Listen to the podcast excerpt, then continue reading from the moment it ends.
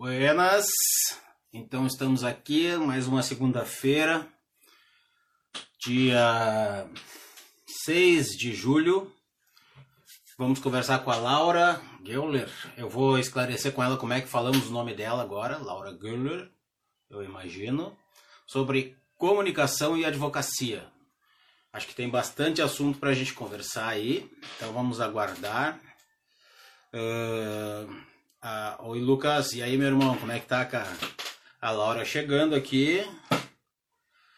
Já vou comunicá-lo aqui no WhatsApp. E acho que é um assunto extremamente interessante para a advocacia, que complementa outras lives que a gente, tá, que a gente já fez. Então hoje tem a Laura, na quarta-feira tem a Paola, presidente da Jovem Advocacia lá de Sapucaia. Acho que essa sexta não teremos live, a não ser que apareça alguma coisa assim extraordinária. Na semana que vem a gente encerra o projeto. Espero que no dia 13 a Milena, que eu ainda não conversei, mas é uma poetisa saída da adolescência. Oh, obrigado, Lucas. Depois vai tudo lá pro canal Paulo Cordeiro Advogado em, em vídeo e baixo também em streaming. Em streaming. Em, em áudio. Eu nunca me lembro do termo e aí vai lá pro Spotify, certo? Que é muito legal porque daí tu pode fazer outras coisas enquanto tu escuta o, o Spotify. E no dia 15 nós devemos encerrar aí com a Vanessa Ceruti sobre marketing de novo, mas uma questão mais social. Chegou a Laura, já vamos direto aí porque o, o assunto é no canal dela. Já fica o convite para vocês curtirem aí. Café Combustível no Facebook e também no Instagram. A Laura. Oi, Laura. Oi, estava vendo a minha bagunça aí. a câmera estava virada. Quem produz muito acaba produzindo bagunça também, né? Não tem jeito. Com certeza. Tudo bem? Esclarece Prazer uma coisa. Como é que fala teu sobrenome, querida? Glier. Glier. Tem uma trema. É. Sim. Glier. Tá. Me passou uma angústia de não saber, mas eu queria te perguntar mesmo. Ó, meu amor entrou na live. E aí, linda, te amo. Tudo bom? Aí, Como é que tá? Tudo ah, eu, eu né? dando uma olhada pandemia, no assunto, né? nós, nós temos conversa, né? Pois é. Não, e essa pandemia que está mais longa, né, do que a gente previa, né? Nossa. Que é uma pandemia que era para ser uma quarentena e que já é 100 dias, né? Sim. Os dias passam lentos, como dizia aquela música. Mas hoje, Exatamente. particularmente, hoje o tempo está passando bem depressa para mim. Mas até estava conversando agora há pouco com a Fernanda, o cansaço emocional, né, da, desse período de incubação aí, né? E hum. a lida com filhos também é uma coisa está nos desafiando, né, no dia a dia, né? Com certeza, é um período que, que nos desafia muito emocionalmente, porque parece mentira, mas a gente cansa até do uso da tecnologia, né? Essa, uhum. essa questão de estar sempre online, né? Tudo isso é cansativo. É, até vou falar do meu, do meu projeto mesmo das lives, eu estou completando a tua, é a 27 uhum. live. Então vou fechar 30. Legal. 27, não, 26. Vou fechar. 27, vou fechar 30 lives e estou encerrando esse projeto até porque ele fica cansativo não só para mim, como para quem assiste. Então tu percebe Exatamente. que pessoas que vinham em todas as lives aí até a vigésima, digamos, às vezes começam a não aparecer e tal, e porque se eu canso de uma coisa que eu acho tão interessante e gostoso que é conversar com as pessoas, mas é que envolve todo um, um contexto, né, de preparação para live, depois de divulgação, divulgação da próxima live, enfim, é, Acho que quem está ouvindo também, acho que o pessoal já está chegando num ponto que live começa a ser uma coisa. O nome já é incômodo, né? Pois é, a gente tem que cuidar, né, com todo, tudo na comunicação para não saturar, né, o é. canal de comunicação. Eu também estou pensando, repensando as minhas, também fiz um projeto de lives aí. Comecei com todos os dias, aí reduzi para duas vezes por semana. E vou assim nas lives convidadas, né? É.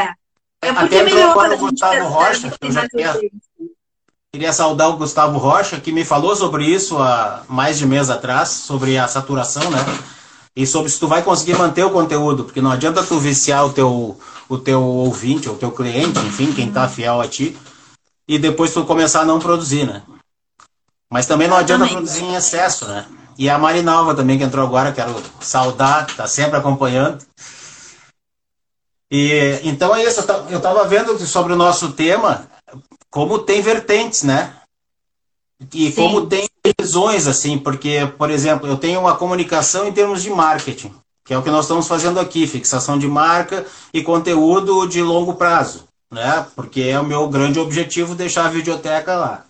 Eu até já conquistei isso. Agora é complementar, né? Porque eu já tinha pessoas que foram convidadas ou que me convidaram para participar das minhas lives e tal. E encerrando a minha agenda, eu tenho que dar um tempo. Não só por mim, pela minha saúde até mental, enfim, e a minha produtividade no escritório, né? Como também para dar um descanso para o meu público, né? Que ainda é cativo, mas que pode deixar Com de certeza. ser, né? Depois Com tem nós, nós advogados temos essa parte do marketing, que é lícito, é bom falar, né? É diferente da publicidade mercantilista. O marketing jurídico, as formas como eu tenho que me comunicar como advogado, para o juiz, para o jurisdicionado, meu cliente, para o meu amigo, para explicar uma questão simples no churrasco de domingo, para os meus filhos, para não gerar uh, uma aversão à, à advocacia, né? Então, dizer, filho, isso aqui funciona assim, assado. Cristiano Carmo Rios, um abraço, meu irmão. Grande homem da ética aí. E também, como é que eu me comunico para meus clientes? Eu, eu tenho por hábito não me comunicar assim de uma forma a assustar o cliente, mas eu também não escondo o que pode acontecer, não gero expectativa que eu, que eu não tenho certeza que eu vou poder cumprir. Porque eu acho que seria uma burrice da minha parte, né? Então eu, eu tenho que passar para o cliente que ele deve agir, né? Que há o que fazer, mas não que terá o resultado. Até porque é uma infração ética. E Sim. como essas coisas são complicadas, né? Então, é, eu acho que a gente pode começar o papo é... falando por isso, né? Isso. Falando por essas diferentes características aí que envolvem a área jurídica, né? Vocês têm hoje várias formas de comunicação com o que a gente chama em marketing, comunicação de stakeholders, né? Stakeholders são os públicos de interesse. Então, uhum. assim, o juiz é um público de interesse, o outro colega advogado, o cliente, né? E, e, hoje foi muito bom falar essa questão da comunicação ser lícita, né? Principalmente quando ela é produção de conteúdo, como é o teu caso que tu estás fazendo, como outros advogados fazem, que tem um site, que tem um, um portal com conteúdo, com artigos, que estão produzindo vídeos eu não estou fazendo uma venda direta. Eu sempre uh, diferencio com meus alunos, né, quando eu dou aula de graduação ou pós na área, a comunicação mercadológica, que é aquela né, do supermercado lá vendendo quilo de maminha né, em promoção para o churrasco, e quando eu estou fazendo uma comunicação institucional, onde eu estou vendendo o conceito, eu estou vendendo a marca, eu estou uhum. vendendo uma coisa que é muito importante, que eu acho que é o que está buscando, que é o posicionamento. E eu acho que nesta crise, né, Paulo, é muito importante a gente dizer isso. Todo mundo foi testado como marca nessa questão do posicionamento. O posicionamento é que diferencia, né? Qual é o teu posicionamento do teu escritório e como tu te comunica? E teve gente que saiu muito bem e teve gente que saiu muito mal, né? Pegando um exemplo que não é do direito, a Magazine Luiza, por exemplo, né, que é uma grande rede de varejo, conseguiu ter uma comunicação muito assertiva nesse momento né, de crise. E a gente tem Sensível, exemplos não né? bons, né? Sensível, como equilibrada. Uhum. É. Trouxe valor, né? Agregou valor, aquela chavão conhecido Exatamente. do marketing dos anos 90, mas é uma coisa que ainda é, ainda é muito atual, né? Agregar valor ao agregar que valor, com certeza. E na parte da advocacia, Laura, que é muito importante, até fiz uma entrevista para a Claudinha, nossa amiga, sobre isso. Nós temos é, é, como ação lícita as nossas comunicações quando elas trazem conteúdo informativo. Esse, esse é o que distingue do que, que é regular do que, que é irregular. É o fato de trazer conteúdo. Porque o advogado, ele é garantidor da, dos direitos da Constituição, dos direitos do cidadão, e para isso ele tem que trazer a verdade, né? E trazer um conhecimento profundo, além de um comportamento ilibado como representante de outras pessoas. Então traz uma. Por isso que a gente recebe honorários que vem de honra, né? traz um, um agrega uma, uma enorme gama de responsabilidades junto com tudo aquilo que a gente, que a gente é, comunica e traz para o nosso cliente. Por exemplo, eu não posso entrar no, no meu, no meu Facebook é, pessoal, embora eu seja um piadista, né, e traga muita coisa divertida, eu não posso trazer coisas ali que denigrem a moral. Não só Sim, porque... Até porque é uma figura pública, né? Tu é uma figura uma... pública, tu não pode estar ali tem, tem que ter um cuidado. O advogado é isso, tem que ter cuidado nesses pontos. E não que a gente não escorregue. Mas logo a gente é lembrado, escorregou. Pô, Paulo, é rápido, é rápido. É ótimo que tu tem essa linha é, direta hoje também. Hoje em dia, é, é, nós vivemos, né, Paulo, um momento de vigilância muito grande, né? Um momento em que todos nós somos constantemente vigiados. A, hoje as redes sociais elas, elas têm esse lado bom e lado ruim ao mesmo tempo, né? Temos as fake news, temos tudo isso que, que faz parte desse universo, mas nós somos constantemente vigiados, não tem mais privacidade, por mais que a gente diga, ah, mas eu só postei para os meus amigos. Então, no momento que tem uma pessoa ah, pública. É, assim, é, e o advogado, ele é uma pessoa pública, né? Ele só tem não, essa representação. Só um instantinho, Laura, que eu preciso Sim, fazer uma comunicação aqui. Será que os senhores poderiam fazer a gentileza de falar mais baixo? Agradecido. Meus filhos. Sim. Meu filho mais é, velho tem a voz é, de trovão. Nós estamos vivendo filhos em casa agora, né? Acho que nem uh, O nosso cantinho do home office, eu não estava ouvindo, eu ouvia um barulho de longe, mas não dava para ver. Né? Isso que os cachorros é, do vizinho estão Mas, uh, voltando a esse assunto da questão da credibilidade, né? Para quem está chegando agora, a gente está falando de comunicação, né? E, e, e para áreas jurídicas, e falando dessa importância que todas as marcas, em todos os segmentos, tiveram né, nessa pandemia. Mas mais do que nunca agora, vocês, advogados, têm essa questão do posicionamento, de produzir conteúdo e de também né, ter esses cuidados com a visibilidade, porque qualquer palavra mal colocada, mal empregada, pode ser usada contra a pessoa, vocês sabem muito bem disso. E, é. e agora, inclusive, eu queria chamar a atenção, né, Paulo, da questão de como nós vemos advogados falando com a imprensa também, que é um outro público muito específico que tem que se ter um, um trabalho muito grande né, de preparação. Eu faço esse trabalho de media training com alguns clientes, né, que é justamente a gente preparar para lidar com a mídia. Como que eu, advogado, se estou defendendo um cliente A ou B, se é na área política, se é na área civil, enfim, mas eu, como eu vou me posicionar, como eu vou falar enquanto porta-voz, porque muitas vezes vocês vão ter esse papel de ser porta-vozes né, dos clientes de vocês. Com então, cuidado ético ainda, né? Porque tu não pode estar falando sobre casos alheios concretos, e é onde a gente mais vê, vê incidir em falha ética, é na questão principalmente criminal, né? De tu falar de um caso concreto de outra pessoa. Uns advogados defendem que isso caiu em desuso, né? De não poder falar de casos públicos que sejam de grande repercussão porque nós temos aí também a questão informativa, que nós somos obrigados a esclarecer o nosso público, e isso é um trabalho de assistência, não é marketing em si, de, de coisas que eles não entendam, né? Então, a gente tem que aclarar essas coisas, né? É, eu queria aproveitar que eu estou com um público, eu tenho, tô vendo que tem pessoas que são do Café Combustível, que me, que me seguem lá pelo meu projeto, mas muitos advogados, é, muitos advogados estão nos assistindo.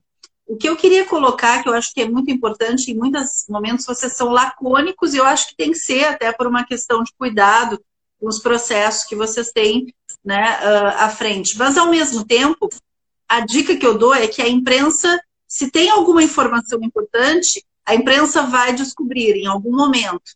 Então, sempre que possível, antecipar né, o que, uh, uh, essa informação para a imprensa vai te ajudar a prevenir uma crise porque daqui a pouco a gente está vendo aí, não vou citar nomes, né, por uma questão ética também, mas a gente está vendo advogados que se contradizem, né, porque disseram uma coisa, daqui a pouco a imprensa descobriu outra, e não precisa nem ser advogado, a gente está vendo isso até ministro que não tomou posse, né? Então, por quê? Porque muitas vezes a informação que não é dita, a meia-verdade, vai acabar vindo à tona outro lado da verdade, né? Uhum. E a imprensa hoje tem formas de descobrir isso, né? Tem jornalismo de dados, investigativo, e nós temos que estar preparados. Então, a fórmula é aquela velha, né, Paulo? Verdade, transparência, mas que funciona muito, né? Sempre. Sabe que eu, eu vendi, venho de quase 20 anos de área comercial, né? E, e sempre vendi serviços, assim, uma boa parte da minha vida eu vendi seguros. E eu, eu nunca fui um, na parte de seguros, eu nunca fui um grande vendedor. Eu sempre fui um fidelizador de clientes, então eu não fazia meta de curto prazo, eu fazia de longo prazo. Lá na frente eu ia ser o campeão de vendas, mas, mas isso não me preocupava, nem, nem a comissão, enfim, agora os honorários, é uma coisa que eu costumo não pensar. Eu penso em bem atender o meu cliente. Eu era um vendedor de seguros que dizia primeiro para o cliente: olha, deixa eu te falar umas coisas importantes. Tal coisa não cobre, tal coisa não cobre. Se tu fizer tal coisa, tu vai perder a cobertura e tal. Então, os clientes que eu tinha confiavam em mim cegamente na área de seguros.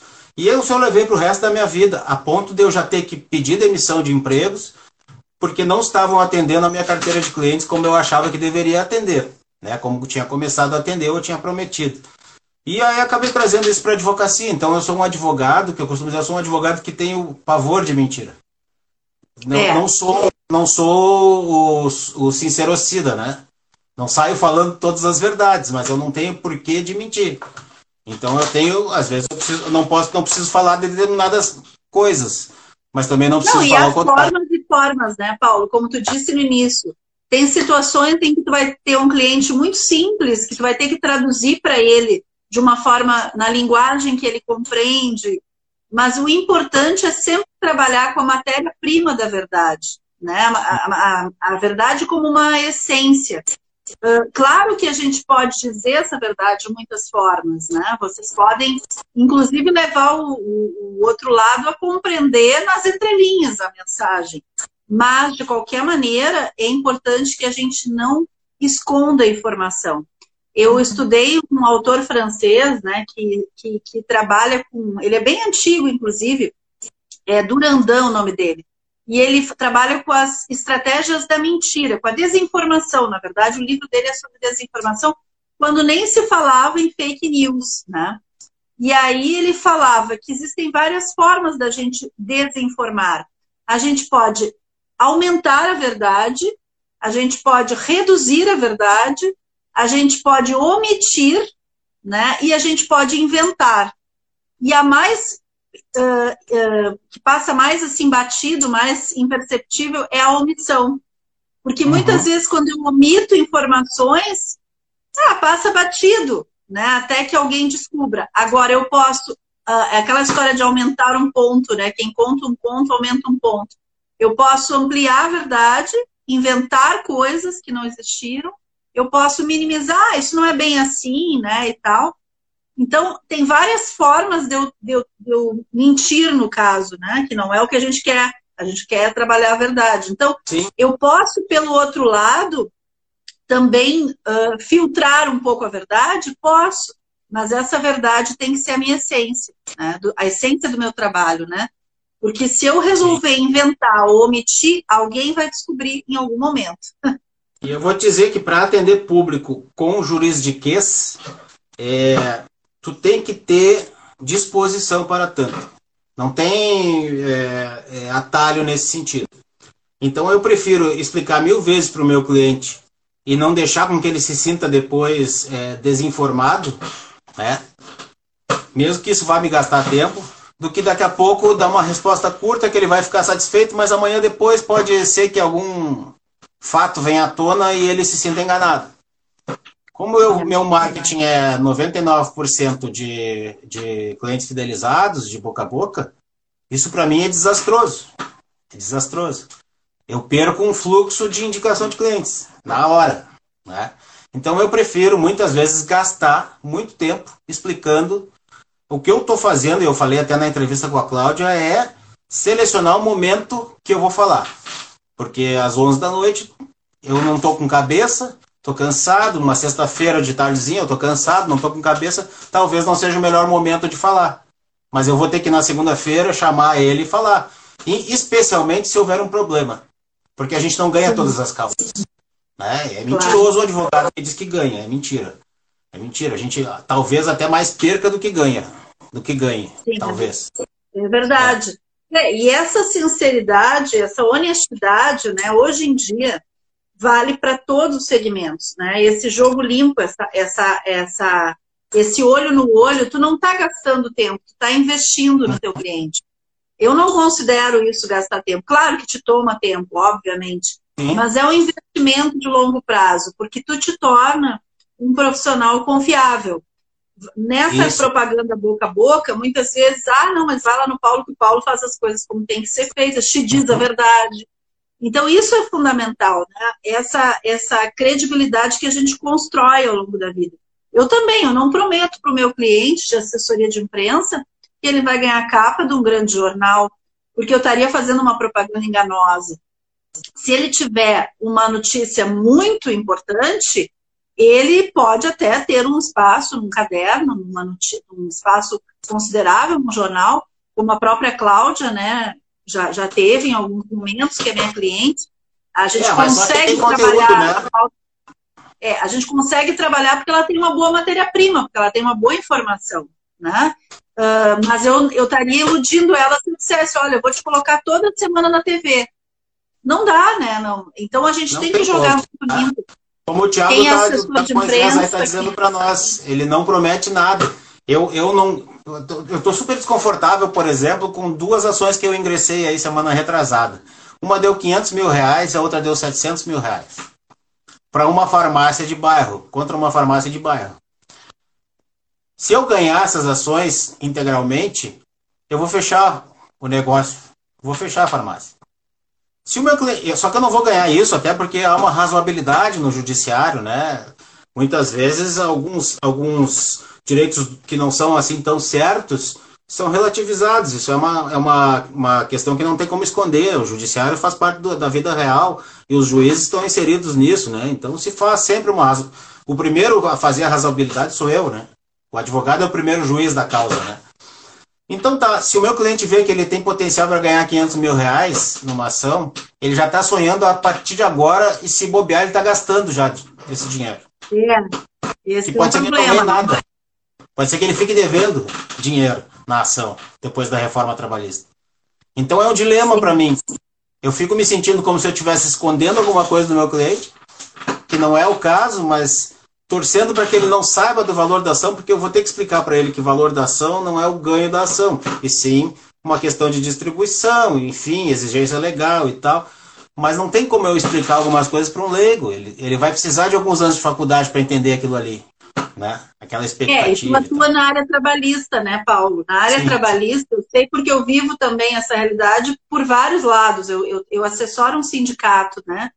E a, se cria uma expectativa muito grande também, até porque são trabalhadores que, por vezes, tiveram Sim.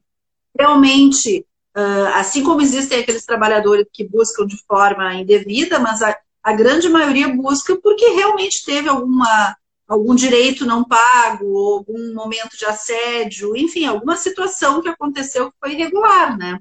Claro. E, e o, que, o que, eu ia te comentar que eu acho importante também, já que a gente está num grupo de advogados, hoje eu estou a estranha no ninho aqui, né?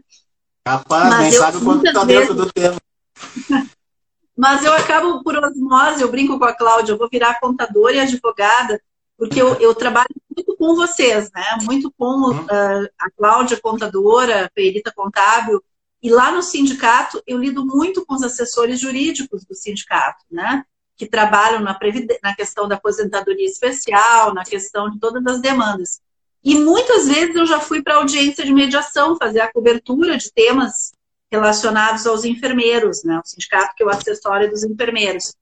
E às vezes o que eu noto é que o juiz também, na sua sentença, e aí eu vou polemizar um pouquinho, depois a gente vai ver, quem acompanha a mediação entende uma coisa. Eu, como jornalista, estou lá com meu caderninho anotando tudo, qualquer respiro do que é falado na mesa de mediação.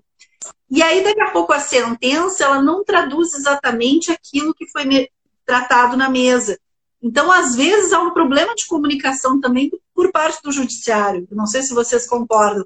Muitas vezes a gente saiu de uma mediação com dúvidas, a matéria eh, ficou um pouco dúbia, porque a gente não conseguia dizer exatamente o que tinha sido tratado, e aí era complicado. Então eu pergunto, agora eu vou te perguntar, isso é uma percepção minha, porque sou leiga, assim, porque não sou da área do direito, ou, ou realmente o judiciário às vezes tem problema de comunicação?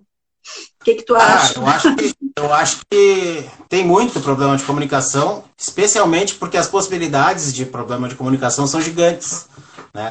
Tu tem ali um emissor que passa para o advogado, que vai ter que passar para a linguagem escrita, que vai ter que depois instruir isso e torcer para que as provas a serem produzidas sejam de acordo com que a parte do lado que o juiz, o neutro, entenda aquilo da forma como que tu falou, né? Por isso eu sou tão crítico dos modelos de petição, né? Porque nem sempre tu vai conseguir transmitir aquilo que tu precisa, e às vezes a questão é muito mais simples do que aquele modelo rebuscado e lindo.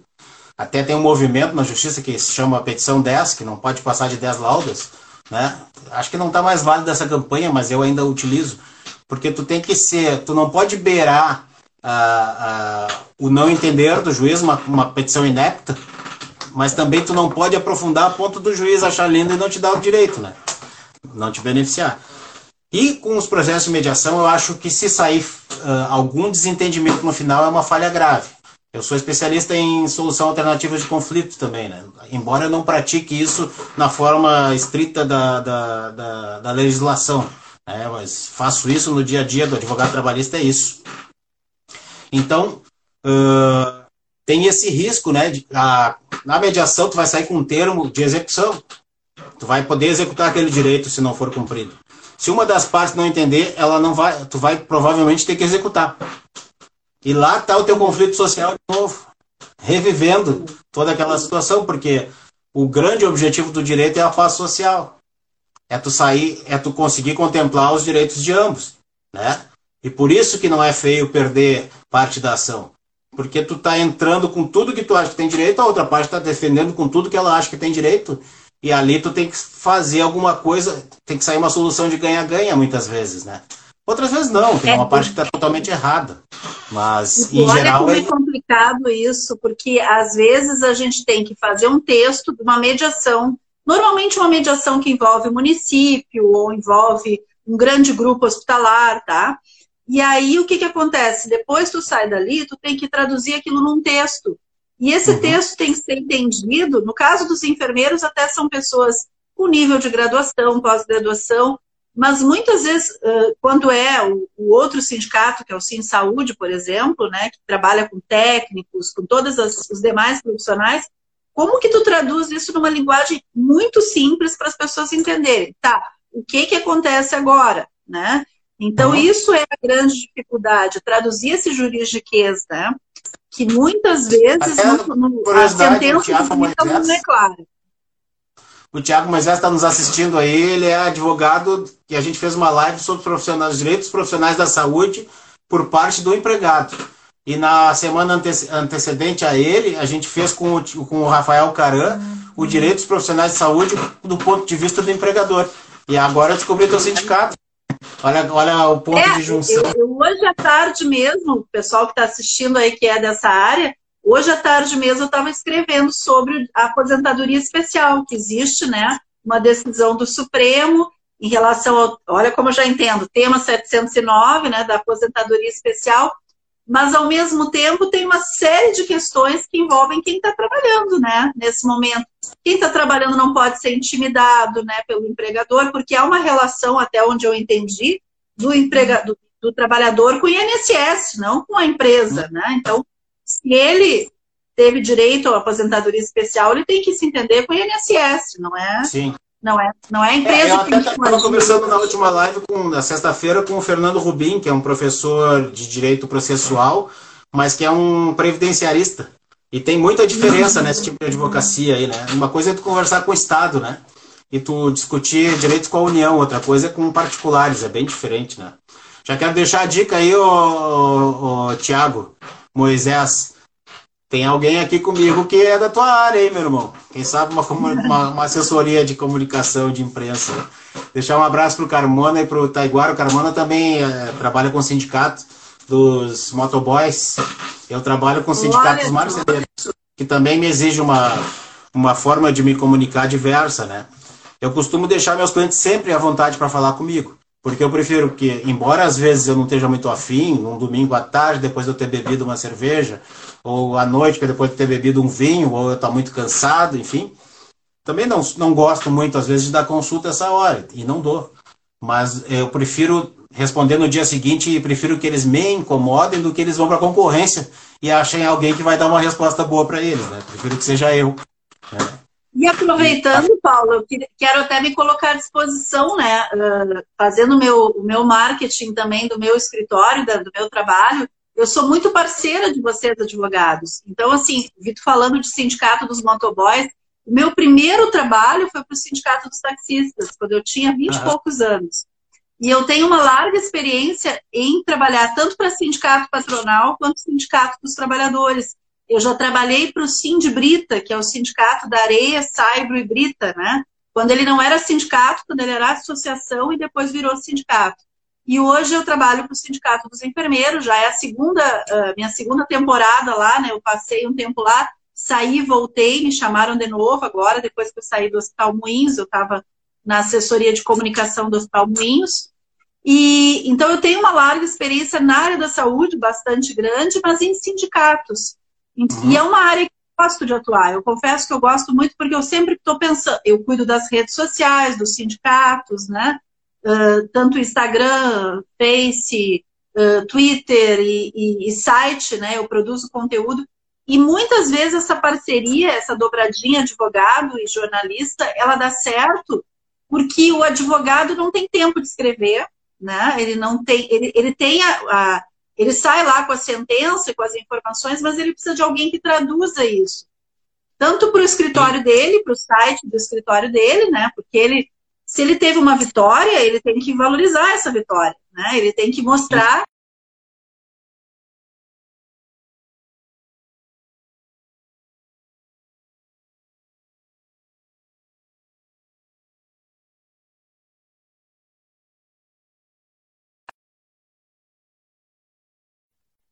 eu mando o texto para revisar.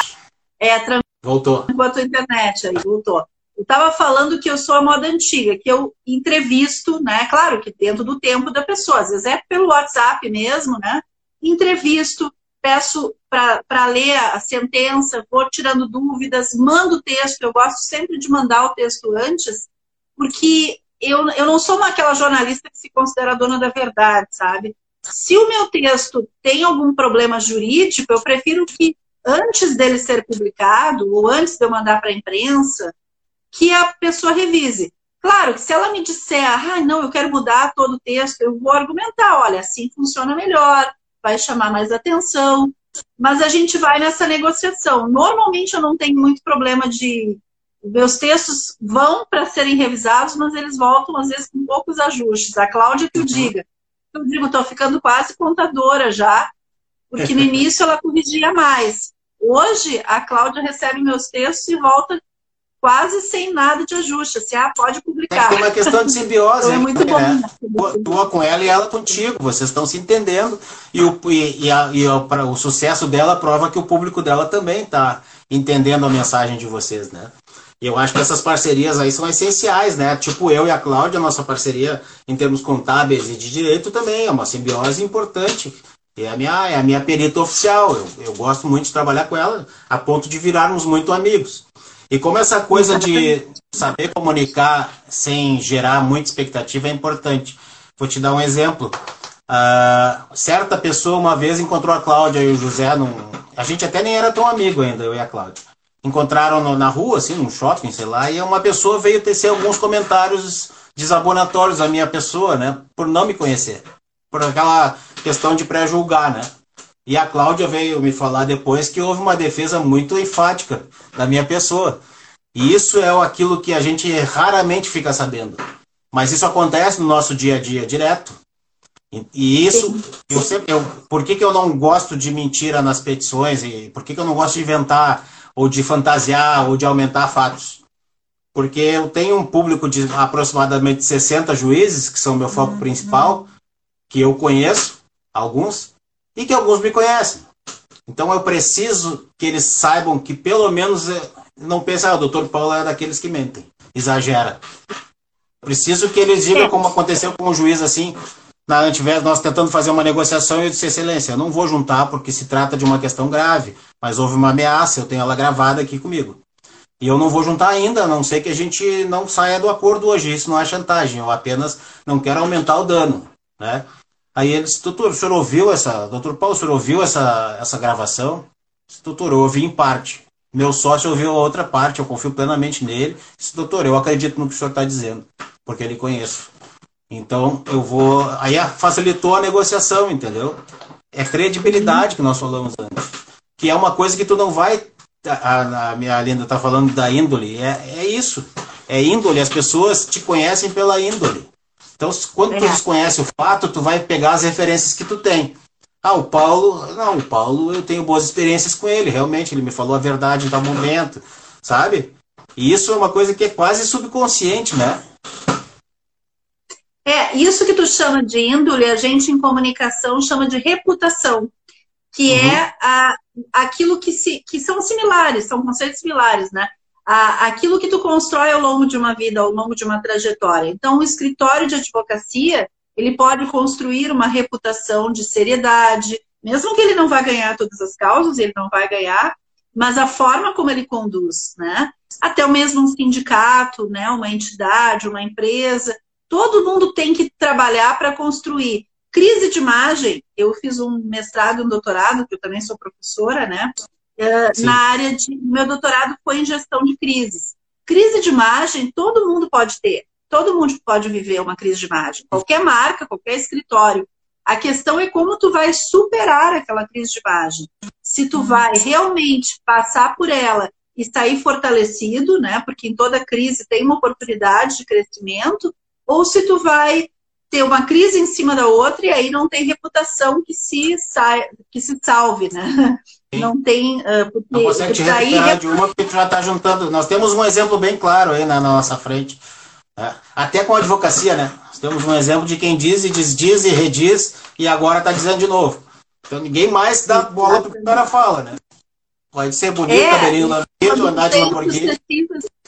É, quando tem sucessivas crises, quando tem que te re, uh, quando tu te contradiz, como é o caso de alguns casos públicos aí que a gente está vendo, tá te contradizendo, né? Tu tá tendo que te retratar toda hora. Bom, aí uh, antigamente se dizia o brasileiro tem memória curta, né? Hoje não, hoje com a internet seu lado bom. As coisas ficam registradas. Sempre vai ter alguém que vai lembrar, mas aquele não é aquele que falou aquilo, até né? me lembrei então, de uma coisa engraçada, porque eu, eu sou um ser humano que me permito mudar, né?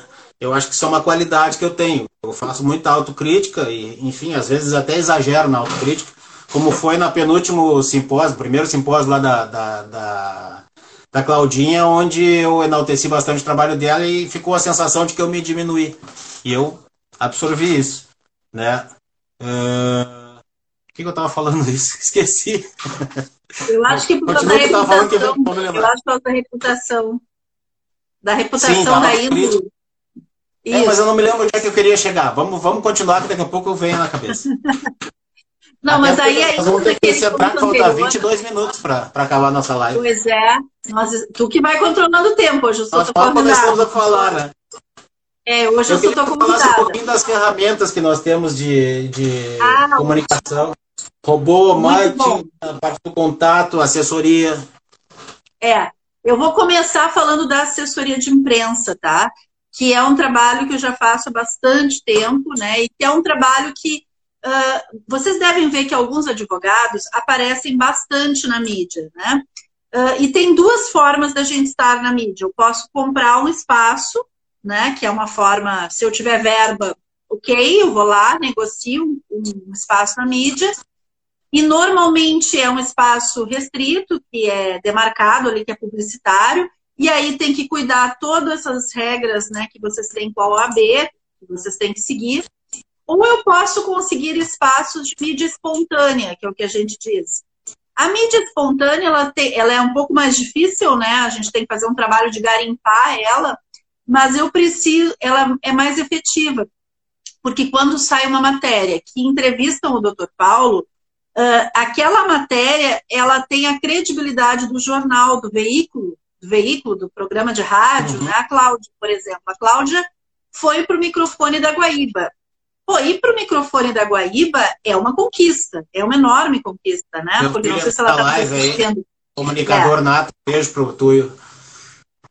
Quando ela, é, quando ela, quando eu consegui colocar a Cláudia numa entrevista no horário da manhã da Guaíba, puxa, isso é um baita, agora na pandemia, inclusive, isso é uma baita conquista, porque é. o veículo tem uma credibilidade, né? A Rádio Guaíba, a rádio que já teve um papel enorme aí, tem um papel enorme na. Ainda na tem, tem um publicativo muito grande. E ali não, ela não, nós não pagamos nem um centavo para ela estar ali. Né? Como nós não pagamos nem um centavo para ela, às vezes, estar no Jornal do Comércio, com uma matéria. Isso é um trabalho que, claro, é como eu te disse, eu tenho que ser muito honesto. O Paulo é Dias semana, na TVE, né? por exemplo. Paulo Dias conquistou o espaço é. na TVE. Exatamente. Não é toda semana que a gente vai conseguir. Mas hum. com um trabalho cotidiano de assessoria de imprensa, porque toda semana a gente senta, vê quais são as pautas, faz os releases, ela aprova release, eu disparo para a imprensa. Às vezes não é só para a imprensa de Porto Alegre, eu mando para o interior, né? mando para jornais de Santa Maria, de Caxias. E às vezes surge um espaço também no interior, porque o interior é muito sedento né? de, de boas notícias. Depende da agora, estratégia de marketing, tem... né? É, a Cláudia tem feito um trabalho agora muito forte nessa questão do teletrabalho, do home office, hum. né? Da, do preventivo trabalhista, de como evitar. Agora, né, só uma coisa importante: tu tem que ter alguém que seja vendável. A Cláudia é uma ah, contadora que foge do conceito do, do, do, do guarda-livros, né? A Cláudia é uma pessoa com conteúdo, ela está permanentemente estudando, se especializando na área dela, e ela é uma autoridade do ramo já hoje.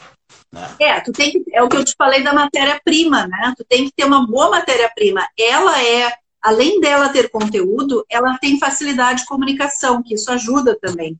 É uma quando querideza, tu tem um né? cliente, é, quando tu tem um cliente que é um bom porta-voz, né?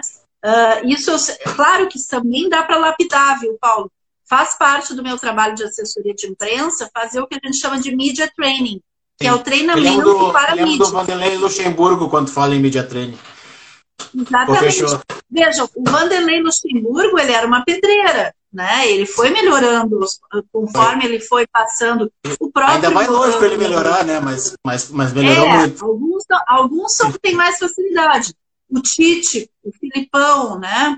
O, uhum. o, o, Renato, Mano Menezes. Renato. O Mano Menezes tem uma capacidade de comunicação muito positiva, Sim. né? Assim, ele é muito, muito, muito de fácil comunicação. Então, o, o Dunga, o Dunga é um caso um pouco complicado aí de comunicação, é. também meio pedreira. Então, uhum. mas hoje a maioria do. Foi bom tu falar do futebol, porque a maioria dos jogadores e dos técnicos passam por media training. Hoje essa gurizada que está em categoria de né? base, já tá, o clube já está preparando, porque ele vai virar uma estrela e ele é um tem produto, que saber né? lidar com a imprensa. É um né? Se é um menino de talento, né? Então, isso a gente faz com o advogado também. A gente simula a entrevista, com advogado, com contador, com engenheiro, com médico. Eu já fiz isso muito com médico hum. também, né? Na área Tem mais saúde. um aspecto psicológico também, né, Laura? Claro. Estava ouvindo claro. uma palestra agora há pouco também sobre isso, né? Porque, por exemplo, o, o advogado de mais sucesso ele está lá nos tribunais já fazendo sustentação oral. Tu vê lá no, nos tribunais o que torna cansativo e dá sono muitas vezes os colegas lendo aquilo que eles já escreveram. Só que aquilo ali o desembargador já leu. Ele quer que tu Sim. chame atenção para que é diferente. Eu não tenho como chamar a atenção do desembargador se eu ficar lendo, não sou monótono, falando assim, no mesmo é. tom. Eu preciso chamar a atenção deles e para isso eu preciso olhar no olho. E esse é o grande segredo, assim, que custa aprender, porque dá medo. A gente tem muito medo é, o media do, training, O media training ele é útil para isso também, porque ele vai te ajudar a desenvolver mais desenvoltura, desenvolver desenvoltura, né, duas palavras parecidas, mas a aprimorar a tua desenvoltura para na frente do juiz, na frente de uma câmera. E o que, que a gente faz? Continuando nas ferramentas né, que me perguntou.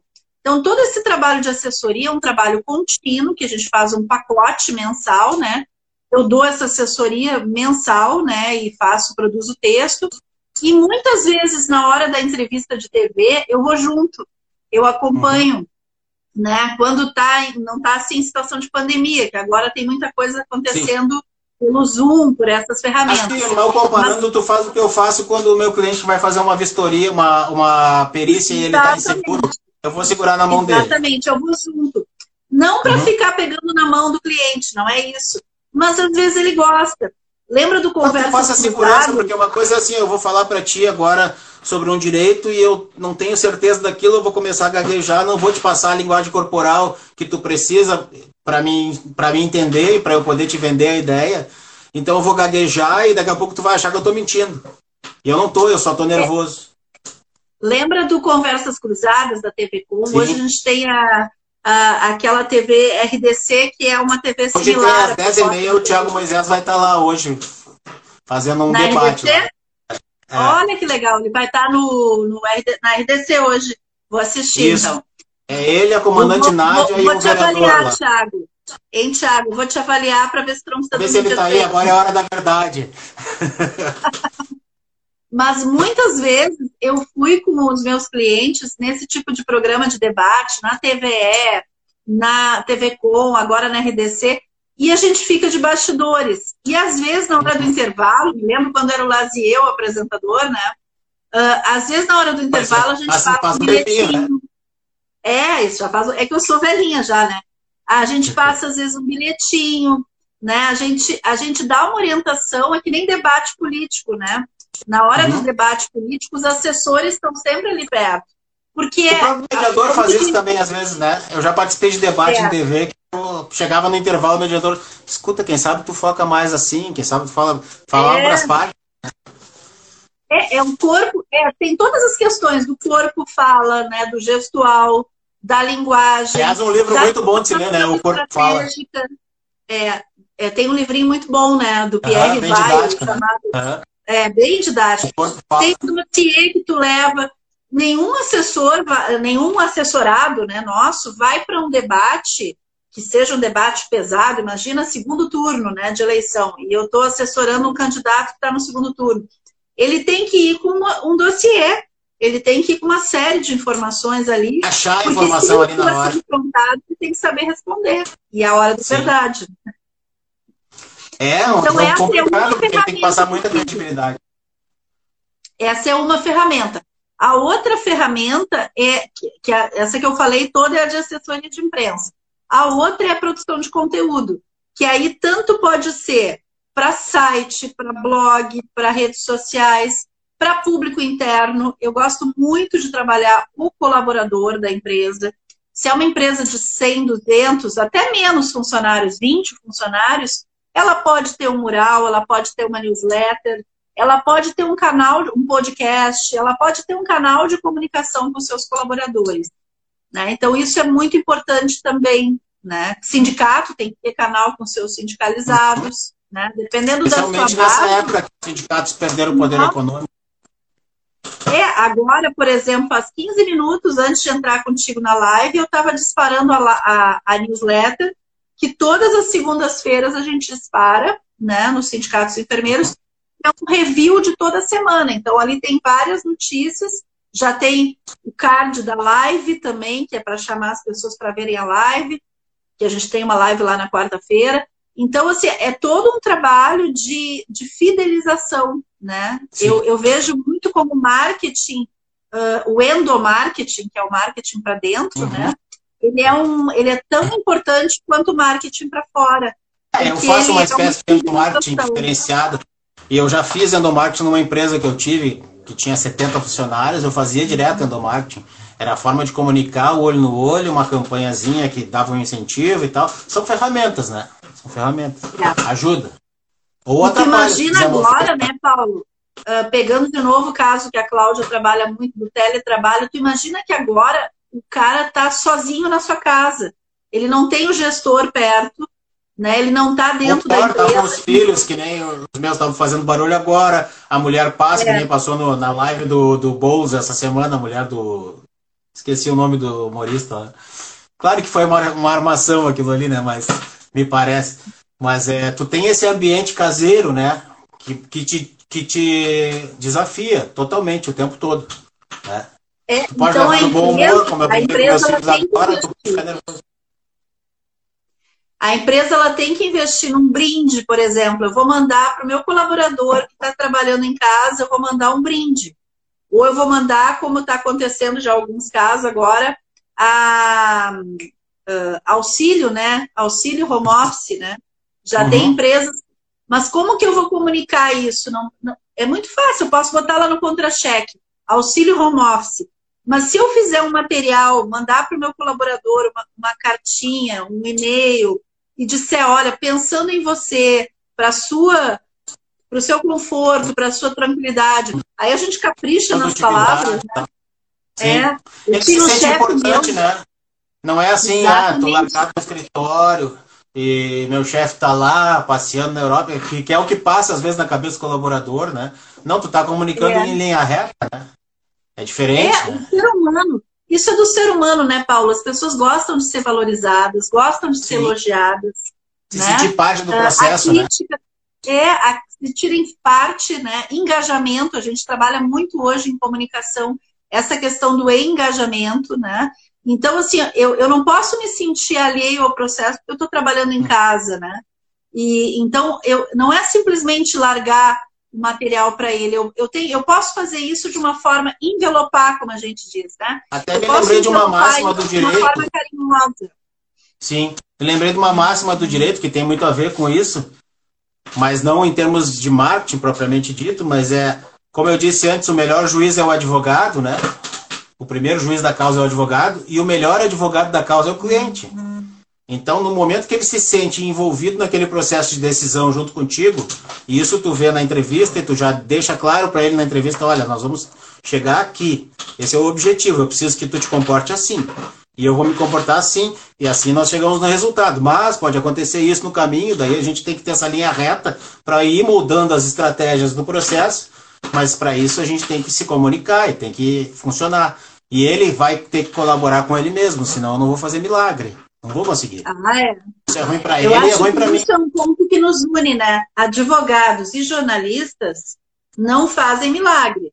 Não adianta não. o chefe da empresa me dizer, ah, tu coloca lá, eu tinha, eu brinquei, eu ia brincar contigo, eu tinha um chefe que dizia para mim, eu morei em Lajeado uns anos, né? E ele dizia Gosta. assim para mim, ah, eu gosto que tu tu bota umas palavras bonitas da minha boca, porque eu fazia o discurso dele. Sim, ele era, mas ele, ele era, falava o que era, né? É, ele era presidente de uma entidade lá no, no Vale do Taquari, e muitas vezes ele, o discurso dele eu fazia para ele ler, porque ele não gostava uhum. de falar de improviso. Esse trabalho de ghostwriter, né, que a gente faz de artigo, Sim. de, de discurso e tal. E aí ele dizia que eu botava umas palavras bonitas. Mas não adiantava eu fazer um, texto legal se ele não fosse uma pessoa carismática, educada uhum. com as pessoas. Que se ele transmitisse um aquilo que tu, que tu, escrevia, né? Tu dava é, só a roupagem, ele te dava a essência. Ele te dava a essência um cara dava Que não, é, uhum. alguém que não tem empatia, alguém que é grosseiro. Aí eu vou lá falo um discurso bonito, né, uh, carismático, não vai te liga, não tem, uh, tem uma coisa que não cola, entendeu?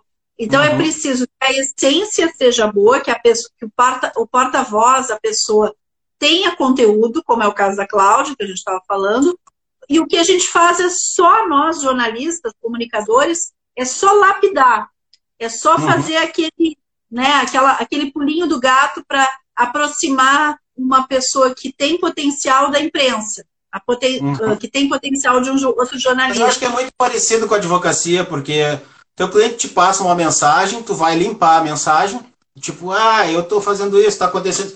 Não, só um pouquinho. Mas tal situação é assim?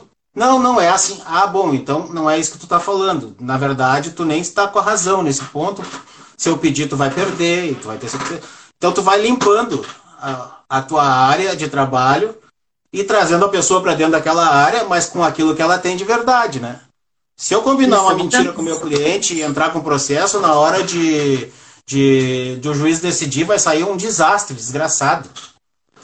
Tchau, filho, é, até mais. Isso que tu tá falando, isso que tu tá falando é muito importante, porque eu já tive situações de ter que reverter na negociação com o cliente, que muitas vezes o jornalista é psicólogo também, né? Sim, sim. Uh, tu tá ali, o sim. cara tá bravo, Ah, eu, eu, o jornalista fez uma matéria, por exemplo, e aí a matéria não saiu exatamente como ele queria, né? Uhum. Não beneficiou tanto ele. Ah, porque eu vou processar esse jornalista, né?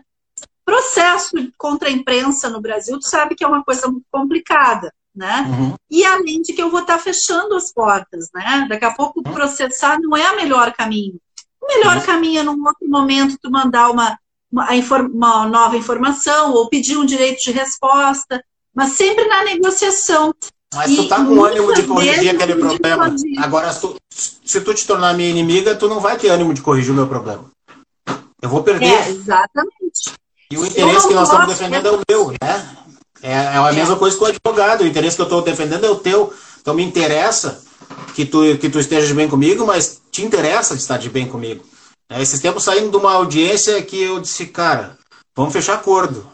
Porque nós, tu trouxe uma porcaria de testemunha que não serve para nada, então nós vamos perder. Fecha acordo.